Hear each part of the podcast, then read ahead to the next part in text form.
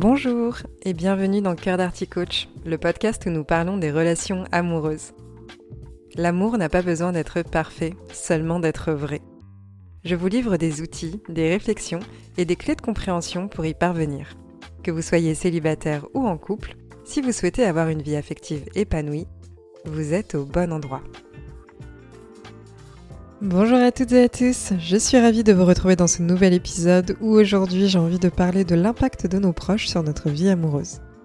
Qu'on le veuille ou non, chacun et chacune d'entre nous est le fruit de plusieurs choses.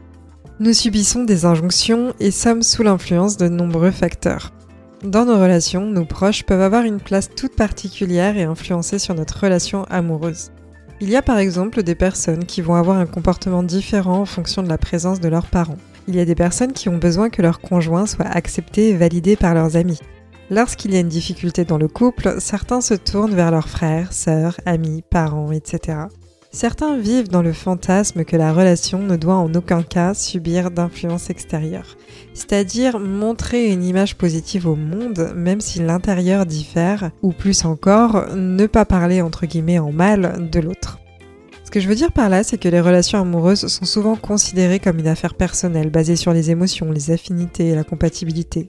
Mais en fait, il est indéniable que nos choix en matière d'amour sont également influencés par notre éducation, nos valeurs familiales, les attentes parentales et sociales.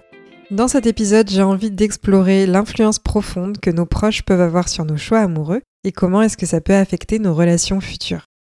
Tout d'abord, j'ai envie de me pencher sur la famille. Dès notre plus jeune âge, nos parents exercent une influence significative sur notre perception des relations. Le modèle parental, c'est-à-dire la manière dont nos parents se sont comportés dans leurs propres relations, devient souvent notre point de référence. Si nos parents ont vécu une relation saine et équilibrée, cela peut nous inciter à rechercher des partenaires similaires. A l'inverse, si nos parents ont connu des conflits constants ou une séparation, cela peut influencer notre peur de l'engagement ou notre méfiance envers les relations. Mais aussi, nos parents peuvent avoir des attentes spécifiques en ce qui concerne nos partenaires amoureux. Ils peuvent souhaiter que nous trouvions quelqu'un qui partage leur propre culture, religion ou classe sociale.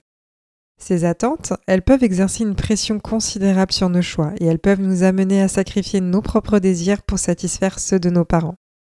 Et je parle des parents, mais cela peut aussi passer par une forme de validation auprès de la cellule familiale de manière générale, que ce soit les frères, les sœurs, les cousins, les cousines, etc.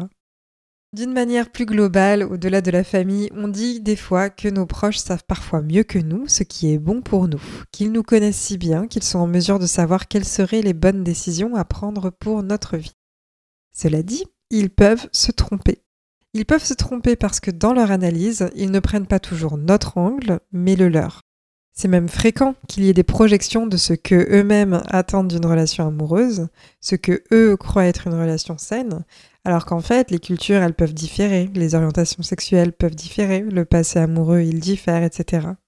J'entends ainsi parfois des personnes être persuadées que ce n'est pas la bonne personne pour l'autre, qu'il ou elle ne lui correspond pas. Mais quand savons-nous vraiment? Nous ne vivons pas à la place des personnes qu'on aime. Et parfois c'est précisément parce qu'on les aime qu'on fait fausse route à leur sujet dans leur relation amoureuse parce qu'on essaye de les protéger. Pour la petite histoire, dans le passé, j'ai eu un ex dont le frère lui avait fait tout un topo pour lui démontrer par A plus B qu'on n'était pas fait pour être ensemble. On peut aujourd'hui évidemment lui donner raison avec le recul puisque nous ne sommes plus ensemble, mais si factuellement je compare nos visions de l'amour respectives de l'époque, elles se rejoignaient. Son frère avait sa propre grille de lecture sur qui était son frère et sur qui moi j'étais, ou plutôt sur qui je n'étais pas assez à son goût.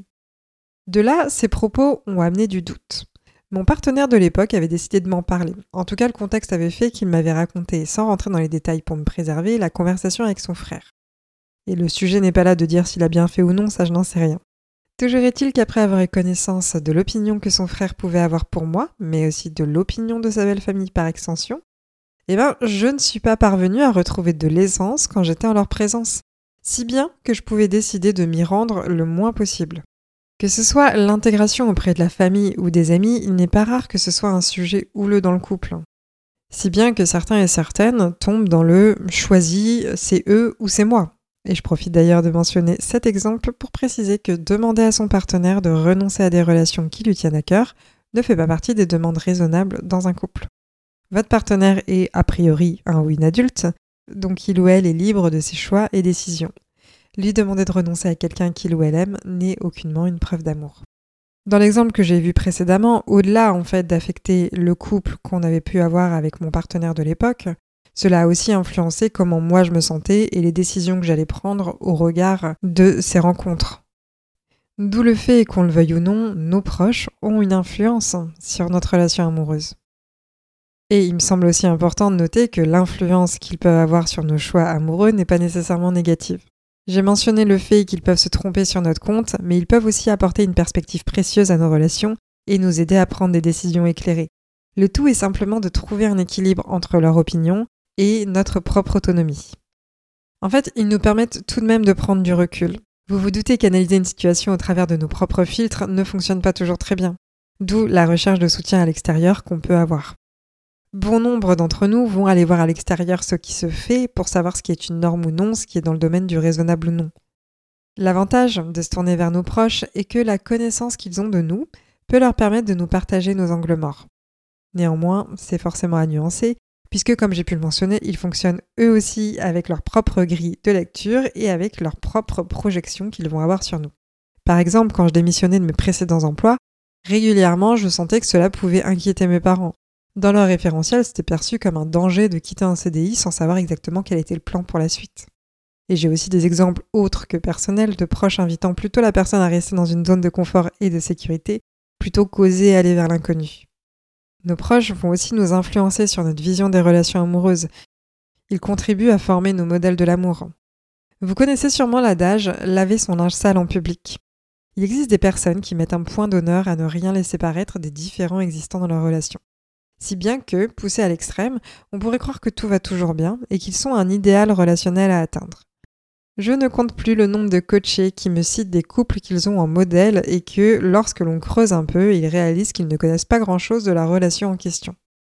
En grattant un peu sous la surface, on réalise aisément que la vie d'un couple n'est pas un long fleuve tranquille.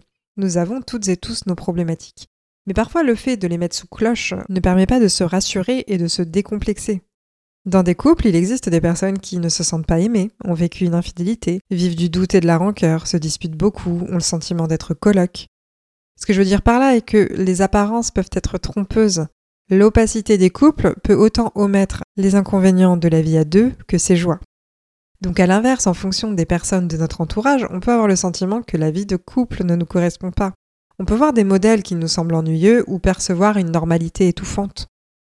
C'est d'ailleurs pour cela que je vous invite à construire la relation qui vous correspond et non pas celle qui est attendue pour vous de vivre. Demandez-vous quel est le discours tenu autour de vous?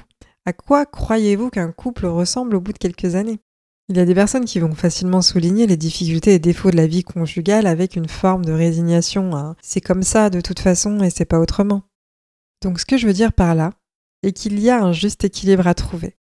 Bien qu'on puisse se confier à nos proches, bien qu'on puisse être sous l'influence de nos proches, il est important de réaliser que les personnes qui tiennent à notre bonheur ne sont parfois, pas toujours, les meilleurs conseillers ou conseillères.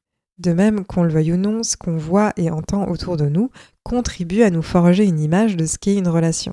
Et parfois ça vient nous freiner, tout comme parfois ça vient nous propulser. En se tournant vers nos proches, en ce qui concerne nos relations amoureuses, on les met parfois inconsciemment dans une posture de sauveur, comme s'ils étaient plus à même de faire évoluer la relation dans le bon sens. Avec cet épisode, j'avais envie de vous amener ces réflexions, cette perspective et un peu de lumière sur ce sujet, je ne dis pas qu'il faut arrêter de chercher du réconfort auprès de ses proches, je ne dis pas non plus qu'il faut nécessairement leur demander leur avis. Je vous invite seulement à trouver un juste équilibre pour pouvoir construire la relation qui vous correspond. J'espère que cet épisode vous aura plu et je vous dis à très bientôt dans un prochain épisode.